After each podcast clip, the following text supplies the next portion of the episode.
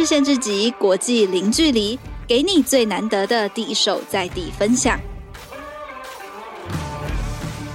各位听众朋友，大家好，我是换日线的频道总编辑张相一。今天又到了这个呃时事热议老编会客室的时间哈。那呃，我想大家应该都知道，就是在呃七月八号的时候。呃，这是国际上发生了一件很不幸的大事哈，就是日本的前首相安倍晋三他不幸遇刺，然后离世了。他的呃享寿是六十七岁哈。那这一件震惊国际的大事哈，其实是全球媒体都高度关注的。那呃换包括换日线在内哈，我们有第一时间有很多驻日作者哈，也是发了很多的讯息跟评论给我们。那同时间这里面有一位呃，就是我们小站的王牌作者哈，他在基本上。他就是专门在研究这个东亚的这个政治哦，然后还有就是国际关系的历史以及呃相关台台日关系相关议题的专家哈，他的名字叫廖克航。那其实他也上过我们三次节目，相信大家对他并不陌生哈。那呃克航在目前在剑桥大学东亚研究哈，呃正是博士候选人。那他在我们呃这个换日线的网站上呢，也写了大概呃陆陆续续给了我们非常多很精彩的内容哈。那其中还包括一篇五千字长文的分析这样子。那如果大家对这个相关的议题有兴趣的话，很欢迎到换日线的粉专哦。然后我们目前是把所有相关呃针对这次安倍晋三遇刺事件的报道都整理在这个置顶的贴文上面。好，那今天真的也就非常荣幸哦，邀请客行呃来到节目上哈。然后我觉得大家也许没有时间看完五千字到一万字的长文，但是今天客行他也准呃，真的很谢谢客行准备了很多的东西哈，要来跟我们大家一起分享。好，那我们先欢迎客行，客行跟我们听众朋友打个招呼吧。各位换日线的听众朋友，大家好。然后祥一大，我们又见面了，只是这次用不同的方式。这次是我第一次尝试远端录音，请多指教。对对对，我有克航上了一个另外一个非常知名的那个 podcast 节目哈。然后这个那个时候他就是跟我讲说，有声音有点沙哑咳嗽，可是听众朋友的回馈都是说你声音很有磁性，所以现在听起来也是如此啊，没有没有没有问题的。好像我今天早上起来的时候状况就有好很多，对，所以今天相信是没有问题的，对，谢谢谢谢，都保重哈。好，那我们就呃稍微转换一下心情来讲这个蛮严肃的话题哈。那其实因为这个呃，就是安倍晋三前首相他遇刺之后哈，台湾的讨论其实一直没有停歇哈。那当然就是这当中也包含着一些争议哈。那呃这个部分我觉得刚好因为呃就是说发展到现在，其实在台湾现在这个主要的讨论大概就是集中在这个日台两国的关系哈。那当然我们知道就是说在这个礼拜一的时候呃这个。台湾的总统蔡英文他是宣布哦，就是说台湾要降半旗。那我们也看到，包括美国跟这个印度等等国家在内，哈，也是有类似的举动。那但是这个这个这个降半旗的这个呃命令呢，它基本上就引起了很多不一样讨论。我觉得它刚好就是一个现在在台湾的这针对这件事情的一个比较相对来说比较争议的看法，哈。那我觉得它。呃，就是说这个事情它背后暴露出的事情，呃，其实就是有点像是有人会认为说啊，日本当年对这个这个所谓的中华民国哈，那或者是说台呃台湾人也好哈，他有做出很多比如说殖民啊、侵略等等举动，那你为什么要这样子呃这这么如此的这个吹捧一个这个这个国家以前是你的敌国的这个国家或是殖民国的国家的一个领袖呃呃前领袖哈。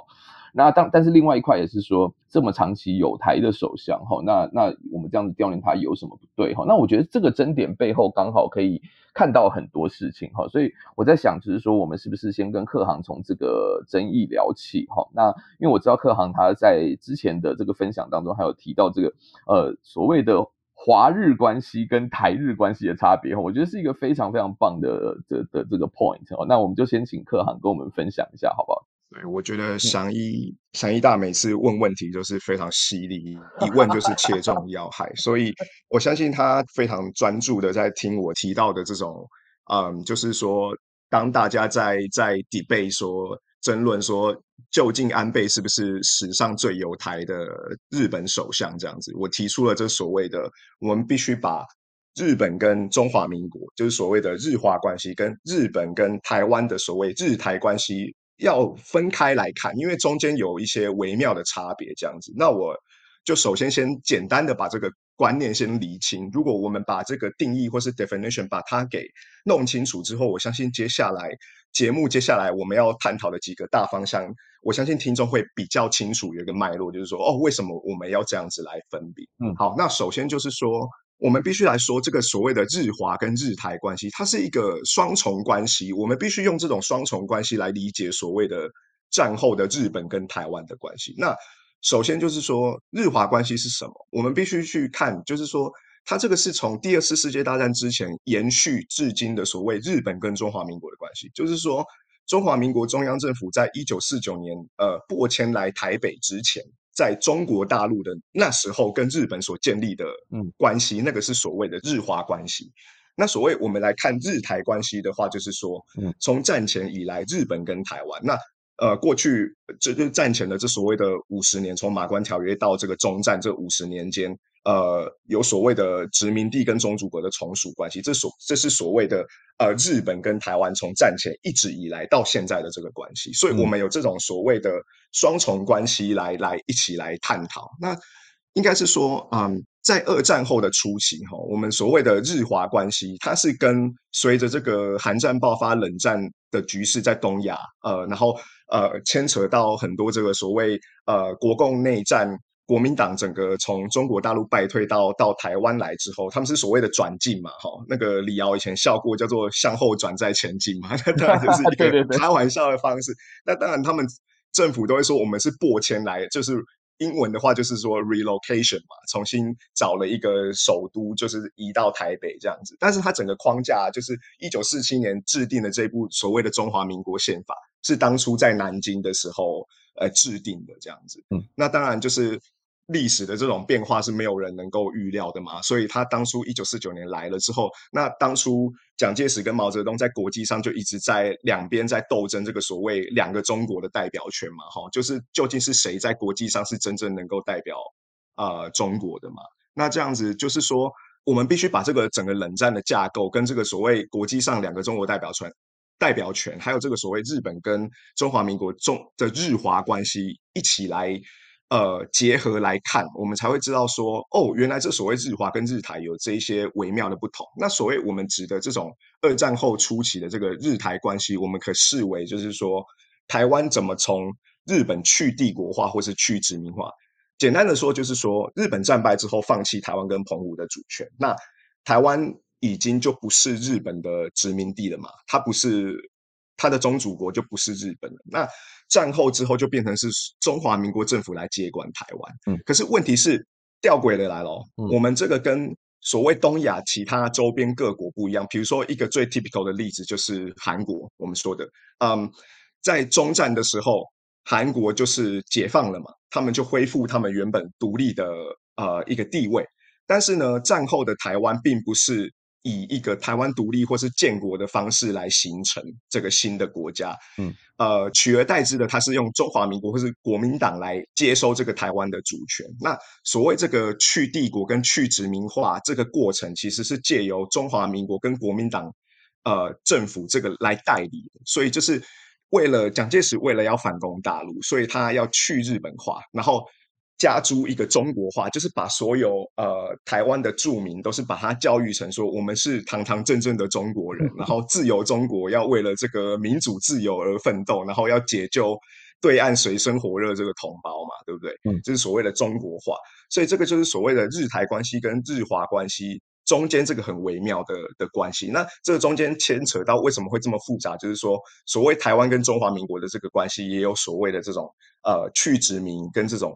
呃，中国化的这个中间的这一些这些交互的一些产生的一些复杂的变化，这样子。那我必须说，战后七十年这个。我们必须说，中华民国哦，它就是目前台湾的政府的代表嘛，好，我们就是说，我们是中华民国政府。那每四年选的这个总统，就是国家的领导人，也就是中华民国呃总统这样子。嗯，那过去七十年，战后七十年，其实中华民国跟台湾社会的这个关系，也是随着台湾过去三十几年这个民主化不断的在变化。所以我必须要去强调说，这个所谓的日华跟日台这种所谓的双重关系。如果在战后一九四五年这个当下来看的话，我们必须是说是以日华为主，日台为辅。就是说，台湾没有错，它就是一个一九四九年之后，中华民国的主权只基于这个台湾、澎湖、金门、马祖嘛。嗯。那但是它的中央政府的代表就是呃中华民国政府，所以为什么我会说它是日华为主、日台为辅这样子？那因为台湾本身它并没有一个话语权，这样它代表的政府是中华民国政府，一直到今天为止都是这样子。哦，说到这个，我觉得克航大这个我就忍不住想到一个那个呃，就是它这个东西除了就是说它是平行的关系以外，哈，会不会也有点时间轴的发展？哈，因为我都记得就是是以前大家我们在课本上都看到中国国民党的就就中华民国了哈，就是这个蒋介石他就说。哎，我们对日本是以德报怨哈，他就是其实那个时候的这个这个所谓的这个日华关系或者是华日关系也好，到发展到现在哈，就是说呃呃很多我们看到就是在野党的论述，他是在说哎日本当年是多多么的欺负我们的这个这个中华民国的人民啊等等哈，这他也出现了一个时间轴微妙的变化，对不对？对，没有错。那这个就是所谓呃，国民党来到台湾之后的所谓，我们称之为 nation building 嘛，就是一个民族的建构嘛。因为他必须把台湾打造成一个反攻大陆的基地。嗯、那过去经过日本五十年的这个殖民统治，它绝对是留下很多这种所谓的 Japanese influence 或是 legacy，就是它留下了很多这个日本统治的一些影响跟遗产这样子。所以当时战争时代的台湾人。所讲的语言基本上除了自己的母语可能是闽南语跟客家话，还有呃这个原住民语之外，他们的官方语言就是日文嘛。那他们的思考方式，就像李登辉以前不是常常讲说，他在二十二岁之前其实是一个日本人。嗯，那很多人就是在攻击说，哦，你怎么可以这样子出卖这个民族的尊严？嗯，但是以历史的脉络来看，应该是说。嗯，他讲的其实没有错，因为这是一个历史的事实啊。因为在中战一九四五，他一九二三年出生，到一九四五年之前，他真的就是一个日本人，所以他接触方式、了解这个世界的方式，真的就是透过日文这个语言，还有透过日本这个视角去看。那所以，我们必须说，这个国民党来到台湾之后，他必须要去这个所谓的日本化，就是我刚刚提到这个日台关系的这个去帝国化跟台湾去殖民化，是透过国民党为代理。透过这个中国化 Sinoization 就是把台湾的住民把它给变成转化成中国人的这个过程。所以，呃，我觉得这个是跟当初国民党政权来到台湾之后，他必须把台湾打造成一个反攻大陆的基地，有一个很大的关系。那他必须整个中央政府过迁来台之后，他必须先在这个他最后的依归的一个岛屿上面把立基点给抓稳，所以他必须就是。用最有效的方式，把台湾过去这五十年受日本统治的这个阴影，把它给移除掉，把任何的影响给拔除掉，这样子。嗯嗯。哇，说到这个，那其实。除了这个呃，这个这个在这个战后初期的时候的这个这个这个关系哈，就是呃这个刚克航大提到的这个国这个国家工程的部分哈，那我觉得这个随着这个脉络发展下来，到后来是不是有另外一个时间轴的关系？也就是说，随着这个两岸关系的变化哈，然后包括可能就是说国际的这个局势的不同哈，然后。慢慢的已经变成一个，就是说，呃，以美国为主导的这个国际是跟跟中国之间哈，它开始出现一些这个这个矛盾的时候，然后台湾跟日本的关系也因此可能是远比以往的这个更亲近，所以也也这个这个之间不同的这个定位跟这个这个看法是不是也因此不一样这样子？因为像我们刚刚说，一九七二年它是一个转捩点，就是所谓的日华日台关系，嗯，是从这个所谓战后初期的日华为主、日台为辅，渐渐的变成说。日华渐渐的缩小了，那日台的关系渐渐扩大，这是一九七二年是一个，嗯、就是日本跟中华民国断交之后，它是一个转捩点。嗯、那其实再回推到大概二零一一年，我一直认为说，二零一一年那个三一一东日本东北大地震，台湾捐出世界排名第一的善款，那是一个从台日的民间开始互相真的深刻去了解。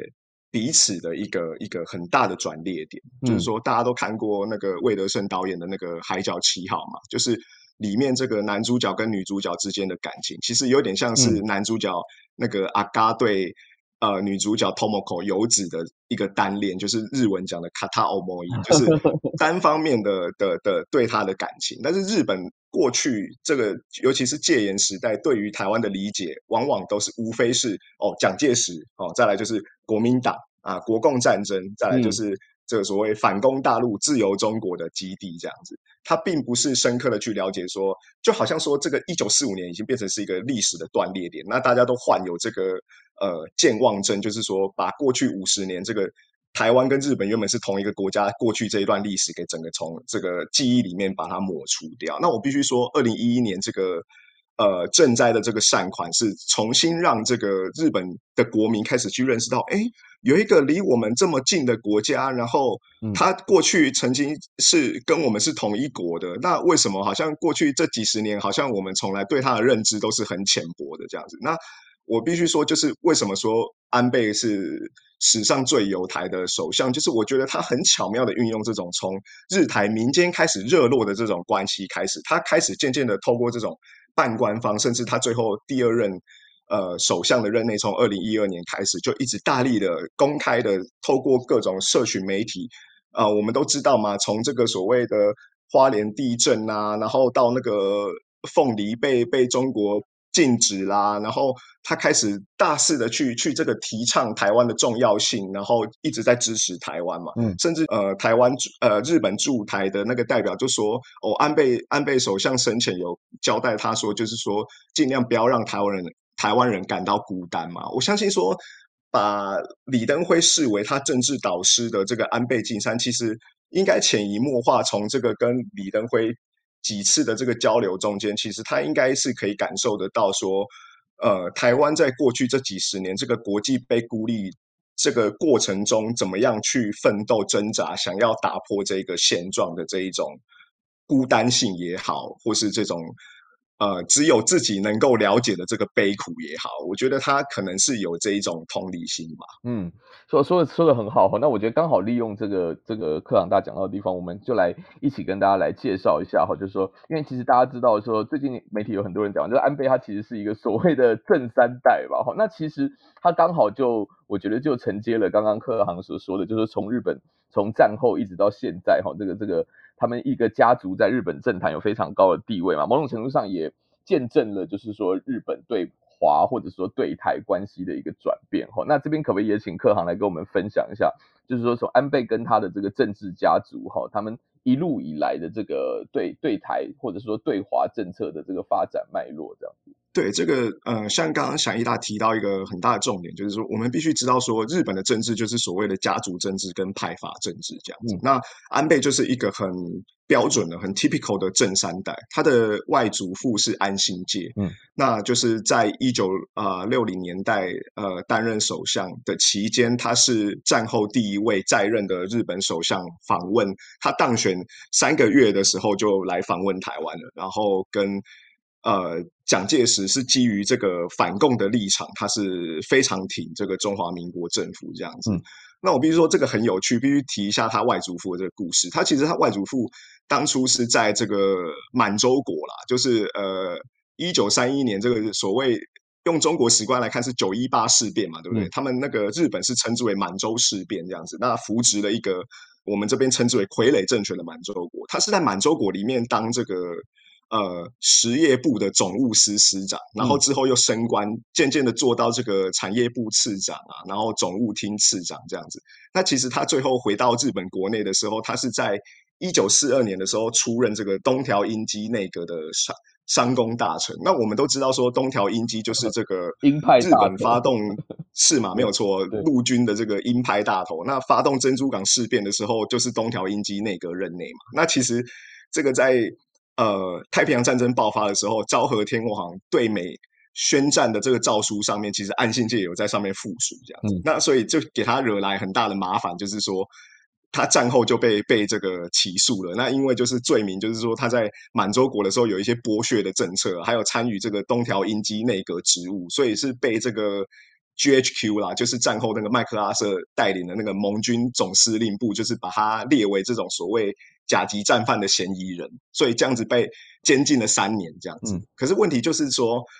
岸信介向美国表态说，他是一个强烈支持美国，然后呃，可以去有效的去压制这个在日本国内的左派势力的个强而有力的领导人。嗯、所以说，就是在一九四八年，这个东条英机等七名这个甲级战犯被绞刑的隔一天呐、啊，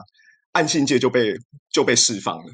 然后。美国之后也承认，中央情报局他们也有承认说，哦，我们就是基于这个岸信介对我们表态，就是说我们是，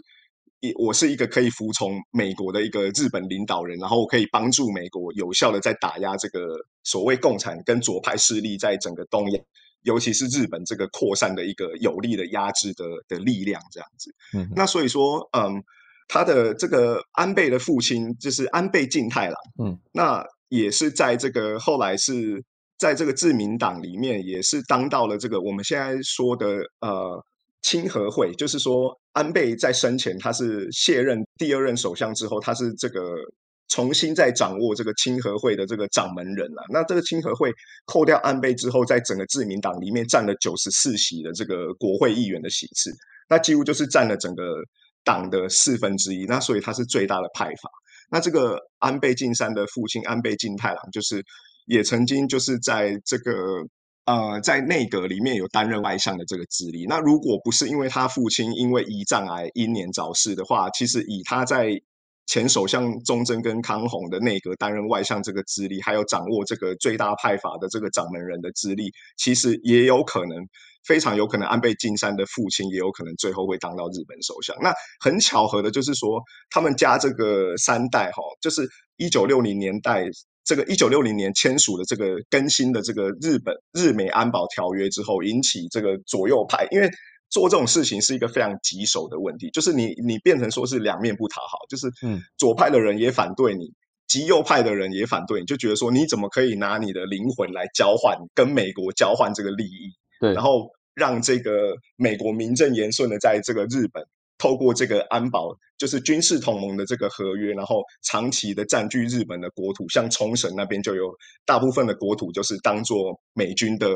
在日本的基地这样子。那所以说他签署之后，引起了很大的这个反安保运动的这个动荡。那最后他就是当然就是黯然下台了。那他他在下台的时候。去参加这个新任的呃自民党总裁的一个欢迎会的时候，还被一个极右派的人就是去刺杀了。嗯、那当然，他的外祖父是很幸运逃过一劫，就不像这次安倍就真的是就是直接命丧黄泉这样子。嗯，那安倍跟他的父亲安倍晋太郎也很就是很巧合的，都是。都只活了六十七岁，那这是他们命运中间的一些微妙的巧合，这样子。是哇，谢谢克航在这个给我们一个非常精彩的历史脉络的分享哈。那我们等一下稍微休息一下之后，我们下半场就来谈一下未来哈，就说接下来这个重大的这个政治刺杀事件会怎么样牵动东亚政局。那谢谢克航，我们稍微休息一下再回来。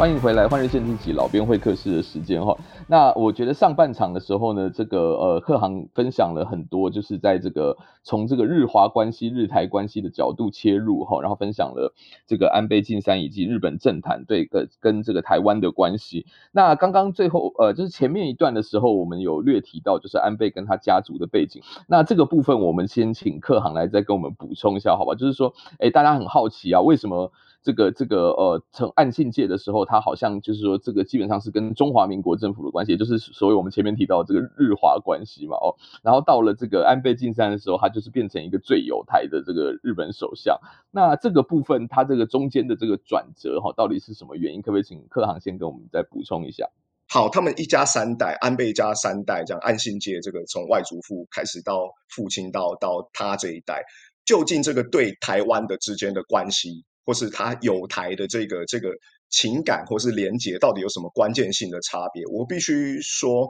这个安倍晋三对于台湾的这个有台啦，其实他已经跳脱了他，呃，某种程度上跳脱了他祖外祖父安信介这个所谓立基于这个所谓日华关系，基于反反共这个共同利益，然后当初支持国民党政权，到现在安倍晋三已经非常清楚的了解到说，过去三十几年来那。台湾已经变成是透过民主化之后，已经变成是一个民主的新生体，一个国家。然后，呃，已经经过三次和平稳定的这个政党轮替了。那其实他对于台湾的这个友台，其实是立基于这所谓日台关系的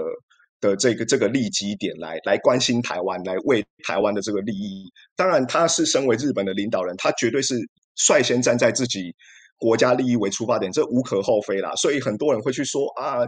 我们要小心啊！这个安倍友台，他绝对是站在他们自己的利益。那当然，世界上所有国家的人都一定是先站，这个无可厚非嘛。今天如果换一个角度想，我们今天如果变成是日本这个角色，我们对对方好，他也我们首先也是必须先考虑到我们自己国家的利益嘛。对，那当然就是在这个中间之后，透过很多的讨论，呃，甚至谈判妥协，来找到一个。双方都可以尽量共创双赢的局面嘛，这个无可厚非。这样子，那我必须就是说，安倍就是真的跳脱了他过去这个外祖父那一辈的这种所谓日华关系的这个格局，他已经跳脱了这个国共战争跟所谓东亚冷战格局，然后真的是站在这个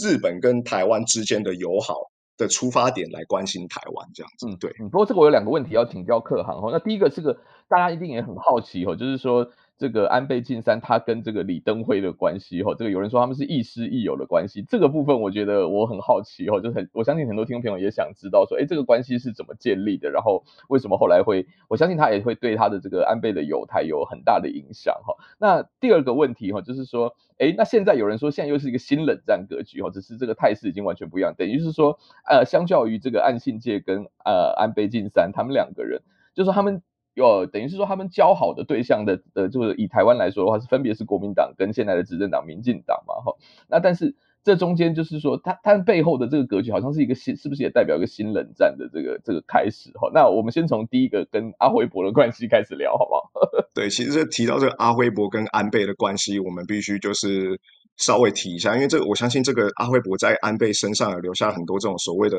精神遗产嘛，就是对他的影响这样子。嗯嗯。应该是说，在这个有一本书是这个黄文雄，然后我知道黄文雄他是长期那个旅日的这个作台湾作者，嗯、那他是被长期被被归类为为这种所谓甚至是极右派鹰派的这个作家这样子。那他大概在二零一一年、二零一二年前后有写了一本书，叫做《哲人》，嗯、呃。我我的书名可能有一些偏差了，因为有一些时间的那个了，但是他应该是说哲人政治家李登辉的原点。嗯，那前面他的前言就在讲说，他之前有一次去日本国会跟这个日本国会议员交流，然后他们一些日本国会议员就在就在感叹说啊，我现我们现在那个时空背景是大概是二零一零年前后这样，他们就在感叹说，我、哦、现在日本政界已经找不到一个就是能够强而有力带领呃日本摆脱这个过去。消失、失落的十年、二十年，甚至到目前为止已经失落快三十年了，这样子找不到一个有魄力、有明确方向带领国家前进的领导人。嗯、然后他们就在开玩笑说：“我反而在一个呃日本的前殖民地，然后现在已经变成一个民主新生体一个国家的这个台湾的李登辉身上找到这个战前所谓呃这种日本人具有这种奉公精神，然后受整套日本帝国的这个精英教育的。”呃，洗礼之下，一个强而有力的领导者，然后带领台湾度过了这个关键的时刻，然后潜移默化的带动这个宁静革命，让台湾非常平稳的摆脱这种，避免这种呃重大的动荡，甚至是军事流血冲突革命，然后让这个独裁的政体和平的转化成一个民主的新身体的李登辉身上找到这个。他们所具需要的这个身为日本领导人的条件，所以他们就在开玩笑说，是不是找李登辉来当日本的首相会比较合适？嗯、那当然这个是玩笑话啦，因为李登辉也没有日本国籍嘛，这样子。那我必须说，就是安倍从他第一任呃零六零零七年他卸任之后就有来台湾。那他以前在九零年代一九九四年吧，他在担任这个自民党的这个青年部的这个。呃，干事长、局长的时候，嗯、这个青年部的局长，如果你可以当到青年部的局长，这就是呃中生代甚至是青年世代的这个自民党政治人物积极想要培养未来领导人的一个一个位置。那这个现任的首相岸田文雄跟这个前首相安倍晋三都先后担任过这个、嗯、呃青年部的局长。那他们来访问台湾，九零年代访问台湾的时候，我相信那个是他第一次跟阿辉伯有有过这个。呃，认识这样子，那之后几次都是安倍两任的日本首相任内都没有在任内呃来过台湾，他都是在没有担任公职的时候来访问台湾。嗯、那他第二任的这个七年八个月的时间，他常常是透过他的弟弟那个安信夫来听说啦，很多消息流传，就是说说他们之间有带一些口信，就是互通有无这样子啦。嗯、那阿辉伯可能也会倾囊相授他一些治理国家的经验怎么样？嗯、那我必须说，我觉得阿辉伯就是常常也投书日本的媒体，就是把他过去担任总统的这这十二年的时间，嗯，怎么样推动这六次修改宪法的这个经验，一直去鼓励安倍晋三。呃，是说你要推动这个所谓日本国家的正常化，他一直去鼓励他说，你必须要往这个艰难的方向去走，就是让这个呃日本真的摆脱这个战后的这种框架，然后你必须让这个国家正常化。嗯、因为我们现在常常在讲说，安倍生前心心念念的就是要让这个自卫队入宪嘛，让入宪法嘛，那是不是适度的让这个战后和平宪法第九条就是？嗯呃，身为一个正常的主权国家，拥有这种所谓的交战权，而不是这种像目前自卫队般的这种被动的防守、防守的只剩下自卫的权利，而且是被动的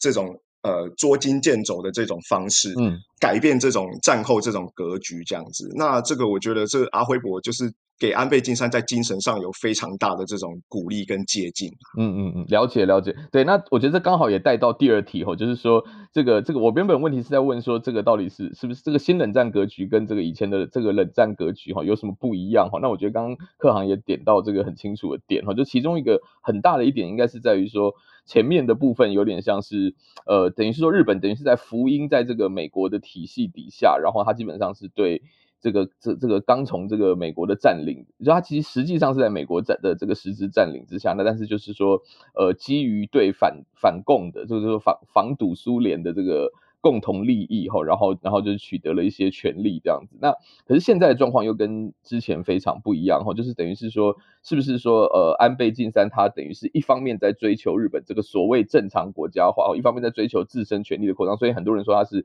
鹰派人物或者是这个右派政治人物的代表嘛哈。然后但是二方面他其实也是呃某种程度上是相信民主价值，然后同时间他的假想敌可能也是这个等于是另外一个强权，另外一个亚洲的强权这样子。那我觉得这个想一大也提到一个很关键，嗯、就是说现在进入了所谓这种新冷战格局，我我非常同意啊。那我觉得这个安倍其实很早早在他的可以说是第一任，他其实就意识到这这种所谓中国透过经济发展，让他成为了呃，我记得是在二零一零年就已经超越了总体 GDP 超越日本，变成。现在已经是世界第二大的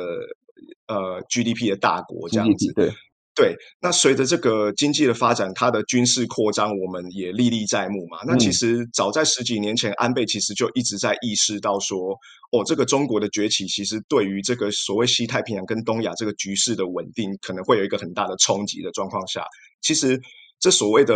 日本国家正常化，透过修宪来让这个日本真正呃。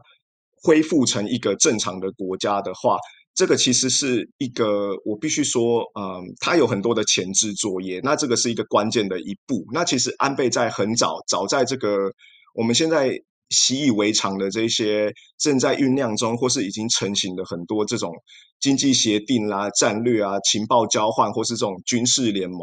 比如说我们现在看到的这种 CPTPP 嘛，那这个我们大家都知道说，这个最早其实是。川普当选总统之后，其实他要退出 TPP 嘛，因为他一开始有点那种孤立主义嘛，哈、嗯，就是把门关起来，那把自己美国顾好就好，他不想去理这个国际事务嘛，嗯、那所有的事情都是单边主义嘛，他不想要就是多边主义，大家一起坐下来谈，他觉得他美国是老大哥这样子。嗯、那安倍就是觉得说，哦，美国退出 TPP 之后，他必须要继续去倡导这所谓的 CPTPP 嘛，所以他就是积极的扮演。嗯、我们常常在讲说日本。呃，在七零年代，就是所谓有那个哈佛大学教授写了一本畅销书，就是 Japan is Number One 嘛，日本第一嘛，哈。嗯。那时候的日本的经济体已经是紧追在美国之后了嘛。但是我们常常在讲说，日本是一个经济的巨人，但是是政治跟外交的侏儒啦。嗯。所以那安倍，我必须说，他担任首相，尤其是在第二任的时候，运用这个在位最长的任期，其实积极扮演了这个维持。呃，整个区域稳定的一个关键的角色，所以除了这个积极的去经营这个 CPTPP 之外，嗯，那我们现在知道的这种所谓四方安全对话嘛，嗯，这个其实是二零零七年就是由安倍发起的，嗯，那这个亚太版的北约，最近那个，嗯，乌俄战战争俄乌情势爆发之后，大家就在讲说，哦，那是不是东亚也要有一个亚太版的北约？那这个其实最早我们回推的话，其实两千零七年就是由安倍向美国政府已经提议了这种亚太亚太版北约的这个构想。嗯，那是这所谓的印太战略，我们现在都很清楚印太战略嘛。嗯，这个其实最早可以追溯到二零一二年十二月，这个安倍有署名发表的一个亚洲民主安全之钻，这个钻是钻石的钻这样子，嗯、然后。还有这个，二零一六年八月，他也发布了一个就是自由开放的印太，就是印度太平洋这样子。那甚至这个五眼联盟，这个是战后的一个情报交换的一个组织。那日本也积极的透过安倍一直在提倡说，那是不是让我五眼联盟加一？这个加一的一就是日本也想要进入到这个五眼联盟这个情报互相分享。那这个我们我们看这个一而再再而三这个不同的这些跨国组织，不外乎就是为了要去围堵。或是说防范这个随着经济崛起的中国，呃，它在军事扩张下，它对于这个区域带来的潜在的一些动荡或是不稳定。那这个国家正常化，我必须说，就是安倍这个前置作业一步一步这样子铺陈下去之后。呃，他最后要达到的这个目标，就是他自己国家必须先透过这个自卫队入线之后，让他有恢复一个身为主权国家交战权之后，他才可以把这个配套措施做好。他以后万一有一些紧急事态发生或是区域冲突的时候，他好可以去防止这些事情发生。这样子，嗯，是哇。那说到这个，真的是一个哇很长久的一个布局哈。然后其实也蛮清楚的看到说他在外交政策路线上面的努力哈，不管同不同意这样子的。这个路线，然后但是可以看得出来，他的确是在他的这个呃这个首相的这个任期之中，哈，这个历次的首相任期中，他其实一直在推推动这样子的事情，哈。那我我觉得，不过说到这个，就是因为这次的政治刺杀之后，哈，就大家也会继续讨论，就是说，呃，其实他在他在这个呃。这个这个竞选过程中哈，也是有不断的重申他的主张嘛，等于说他一直在替他的派法的候选人助选，那也就是很遗憾，他就是在助选的过程中这个遇刺了。那但是同时间呢，在这个周上周末哈，那这个日本的这个上议院的选举也已经呃也已经等于是选完了哈，也开票了。那我们可以看到这个选举的结果哈当中，其实呃这个部分我们请克航来谈一下好吧？就是说大家现在在关心，就像你写的文章一样，就是说。这个正是后安倍时代哈，这个日本的这个这个政策会相关的政策会延续吗？它或者是它是会发展的？有些人会担心它会发展发展的更为剧烈，那有些人会觉得说，哎，是不是就人呃所谓的人亡政息就没有了哈？那这个部分可不可以请这个呃克航跟我们分享一下这样？是，那随着上周五这个安倍遇刺身亡之后，现在大家开始有一系列的讨论嘛？嗯嗯那随着这个。呃，周日的投开票，周一有初步的结果抵定之后，这个以自民党为首的这个呃修宪势力，就是已经稳稳的在参议院的改选里面占了三分之二的席次嘛。嗯、那有人是说，嗯、呃，最后的投票率是差不多五成五啦，嗯、那比比上一届的是要高一些这样子。嗯、那有人是在说啊，其实安倍如果没有被刺杀身亡的话，其实有可能岸田内阁的这个选举也有可能会通过三分之二。嗯、但是我们必须说，安倍其实他自己也很清楚说，这或许是他呃最后的一次机会，就是说来冲刺这个，看有没有办法达标。嗯，参众一两院都达到三分之二以达到这个修宪门槛，所以他才会这么卖力的去呃在卸任之后还这样子去替自民党党内的这个候选人去去去。助选嘛，那也因为因此丧命这样子。那我们一般来看说，现在看起来的话，参众两院都过了三分之二席次，而且接下来三年是没有重大的选举，所以大家就在讲说，那岸田内阁接下来就会遇到这个非常珍贵的黄金三年啦，嗯、就是说他可以不用再去应付这些大型的选举，可以专心在他的这一些政治跟经济的这些政策上面去施展抱负这样子。那我们必须说，嗯，今年刚好也是适逢这个日本跟中华人民共和国建交的五十周年。嗯、那大家就会在想说，因为我们必须记得说，岸田文雄他其实是广岛出生的政治人物。嗯、那我们必须知道说，呃，人类历史上唯二。两个城市是被遭受过 核子弹攻击的，就是广岛、广岛跟长崎嘛，哈。那我相信这个长期以来，我们必须说，从这两个地方出生的政治人物，其实他们都是天生就是反战的，因为他不会想要再愿意再看到这个家乡再再再一次被轰炸的这种这种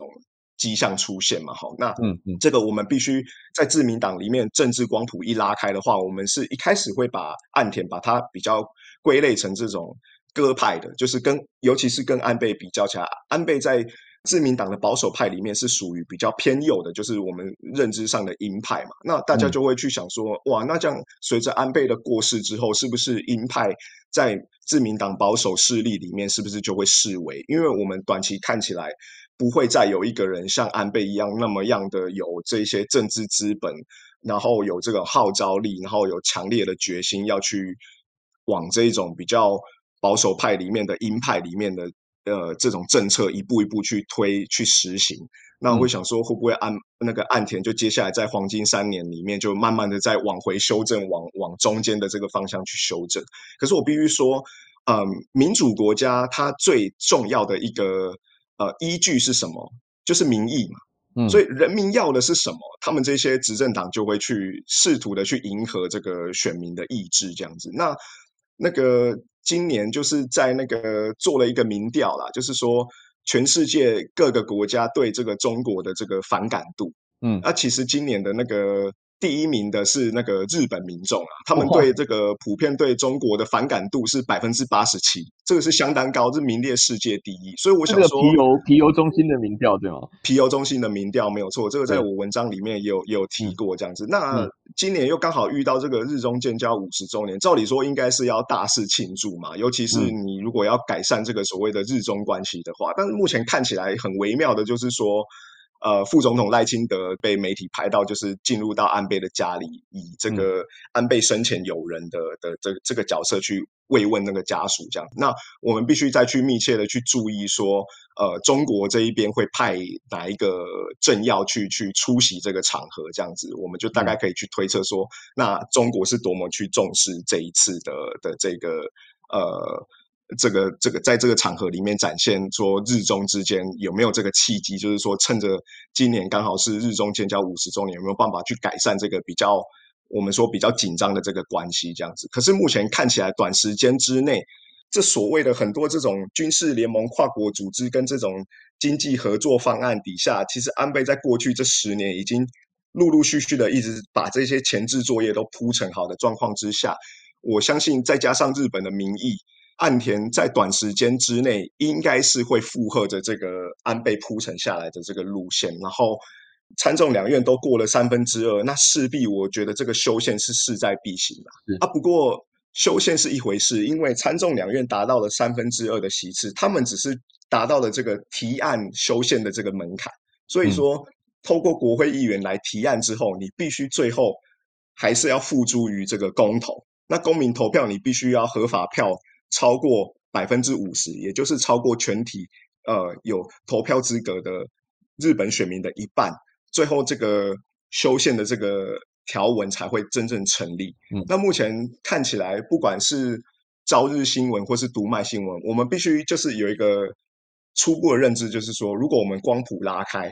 在日本所有主流的媒体里面，从最右到最左，最右派的是产经新闻，再来是读卖新闻。那比较中间或是中间偏左的是日本经济新闻，这个是比较专业或是比较多这种财经人士在看的报纸。那再来中间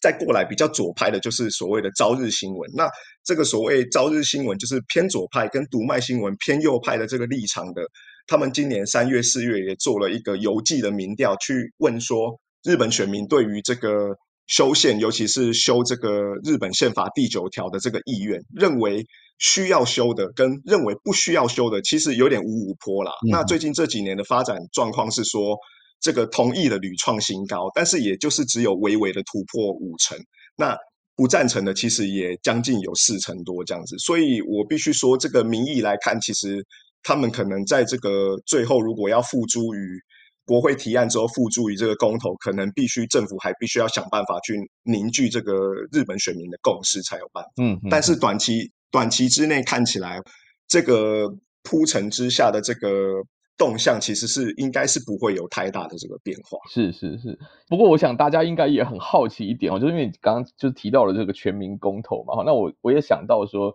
关于这次安倍事件哈，当然这个分两个层次谈哈。第一个是任何一个政治人物哈，在公开发表自己的政治立场，或者是在进行竞选活动的时候遭到这个刺杀哈，这个我觉得都是都是所有人是同声谴责。那相信大家都会觉得这件事情是非常的遗憾，也不应该再发生的哈。那但是第二个层次来看的话哈，我也很好奇，就是说呃，也是有一些包括在日本的台湾人，或者是说在呃日本当地的媒体也有报道，就是说这个这个我觉得它是一个长期的现象了哈，就是说日本的人。他基本上，呃，尤其是年轻世代哈，他对这个政治，还有就是说自民党长期一党独大这个事情，其实已经感到有点厌烦了哈。那所以这也会影响他们的政治参与度，然后包括刚刚克航提到的，就是说当这个比如说修宪公投要进入这个公投阶段的时候，会造成的一些一些影响哈。那这个可不可以请克航跟我们从这个，我们就以安倍这个角色来说好了哈，就是你可以跟我们谈谈，就是说那日本民意。呃，对他的评价，我们应该要怎么样看会比较接近真呃真实这样？好，其实这个我们我会发现说，我就是一般日本民众，或是说在日本生活，不管是工作或求学的一些台湾人在内，嗯、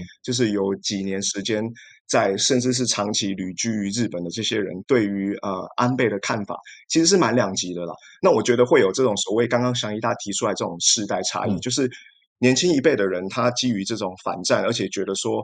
呃，日本人必须从呃这个历史里面深切的对于过去战争造成的这个破坏有深切的检讨的状况之下，其实对于这种安倍推动这种修宪，然后让这个日本国家正常化，其实是深具反感的这样子。那其实呃，安倍这个主政这么长一段时间，也不乏有很多国内一些争议啊，比如说之前那个生友学园事件案，不是？闹得沸沸扬扬的嘛，我记得好像是去年那个 Netflix 有一部日剧嘛，叫做《新闻记者》嘛，嗯、那这一部就是在影影射那个事件嘛。那甚至讨论版也有人在在讲说，那个其实好像安倍是不是有那个反同，就是反 LGBTQ 运动的。但是我稍微去爬梳了一下过去的一些新闻资料，嗯、我发现说，其实安倍他本身其实是对于这个是。是相对是保持的一种比较接纳的态度，诶，因为这个其实之前就是他在第二任的任期内，其实 NHK 报道的时候，他是说自民党总务会会长竹下环，他是说日前就是说针对欢迎来自海外的国宾啊，在那个皇居里面接受晚宴的时候，如果外国的国宾呃他携带的这个伴侣是同性伴侣出席的话，他觉得他是反对的，他之后就。开始被延上了嘛，所以说安倍在在过几天之后，其实他有透过这个正式的这个记者访问的时候，他是说那个是纯粹属于那个政治人物的个人见解。他说他站在政府的立场，他是没有评论的。但是以他个人来讲，他说他是非常欢迎这个外国的这个。呃，访客，然后期待他的邀请他的这个同性伴侣一起来参加由首相主办的这个晚餐会。那我们也知道，这个安倍晋三的妻子安倍昭惠，她是一个自由主义派的人嘛，嗯嗯，所以她其实她在二零一五年也是公开自己现身到那个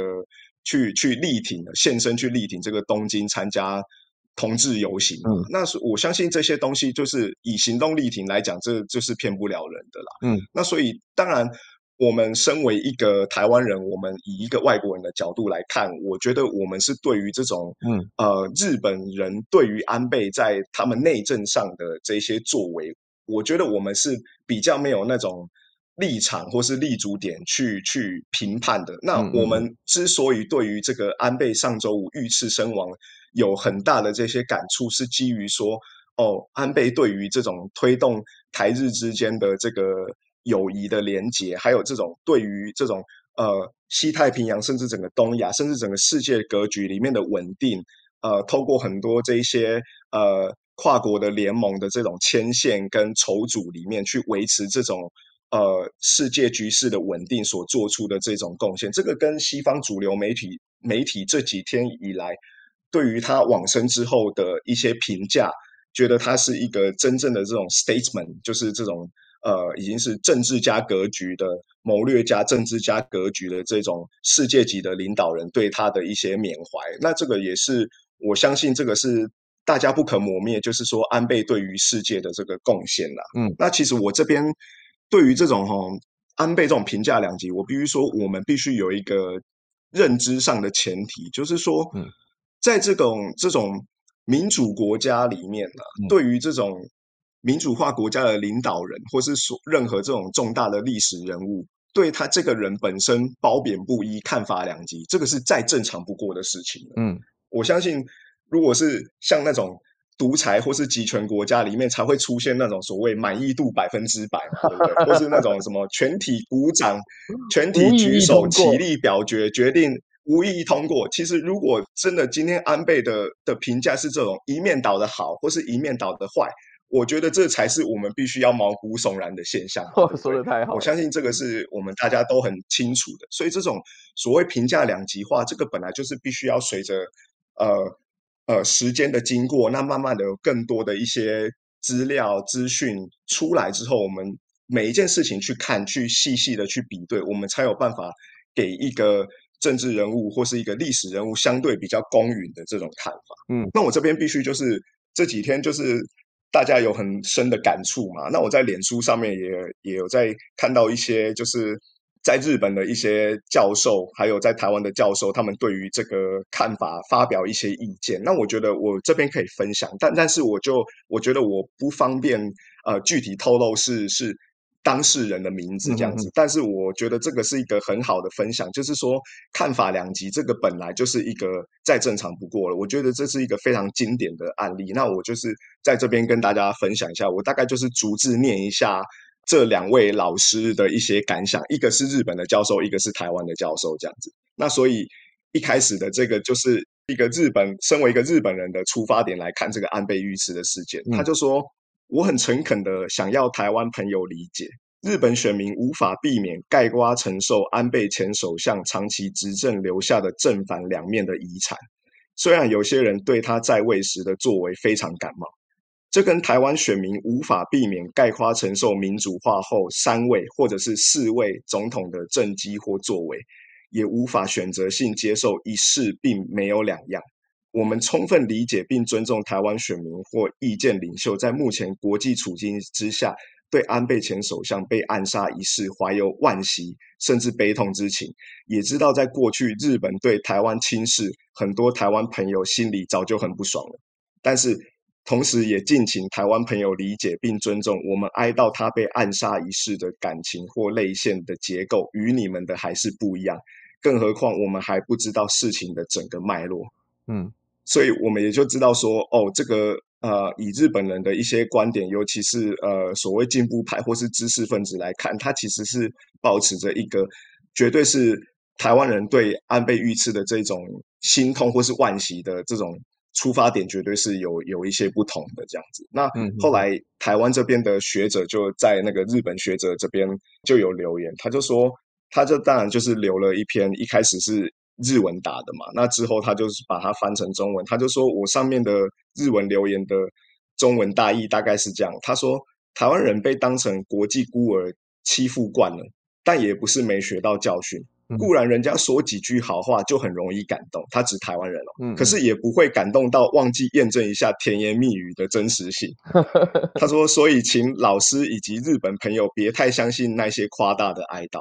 台湾人比你们日本人想象的奸诈一点点，这样子。比方说，我也为安倍先生之死深感哀悼。不过，我并不是担心台湾从此没人疼爱，而是看穿日本政局行将美下愈况。如果说全世界有哪个国家会真心担忧日本国力衰微的，大概就只有台湾了。台湾人既天真又世故，早就不是蒋渭水时代的了的台湾人了。帝国主义者接力式的锻炼是功不可没，当然这有点挖苦式的玩笑啦。嗯、但是他就接着他就说，而且台湾人追到安倍先生，有很大一部分是站在对国际社会的全面关照之上。这就，就像我刚刚提到那些嘛，对于区域稳定提出的贡献嘛。嗯，然后他接着说，并不只是因为安倍对台湾的友善而已。嗯，他说日本人夸胡，尤其是左派与进步派。嗯，他说反而没有注意到安倍对中国的牵制贡献甚大。他说，主要国家都是从这一点赞扬悼念安倍的。嗯，他说，在国内，他在国内昏庸与否，有没有前置言论自由，都不是我们应该表态的。就是身为台湾人，不应该去表态这个东西，因为只有日本人最清楚。他接着就说，那是日本公民社会自己得去面对的问题。嗯，我觉得短短的这几个意见的交流，就是充分的表达出，嗯。对于安倍这个人的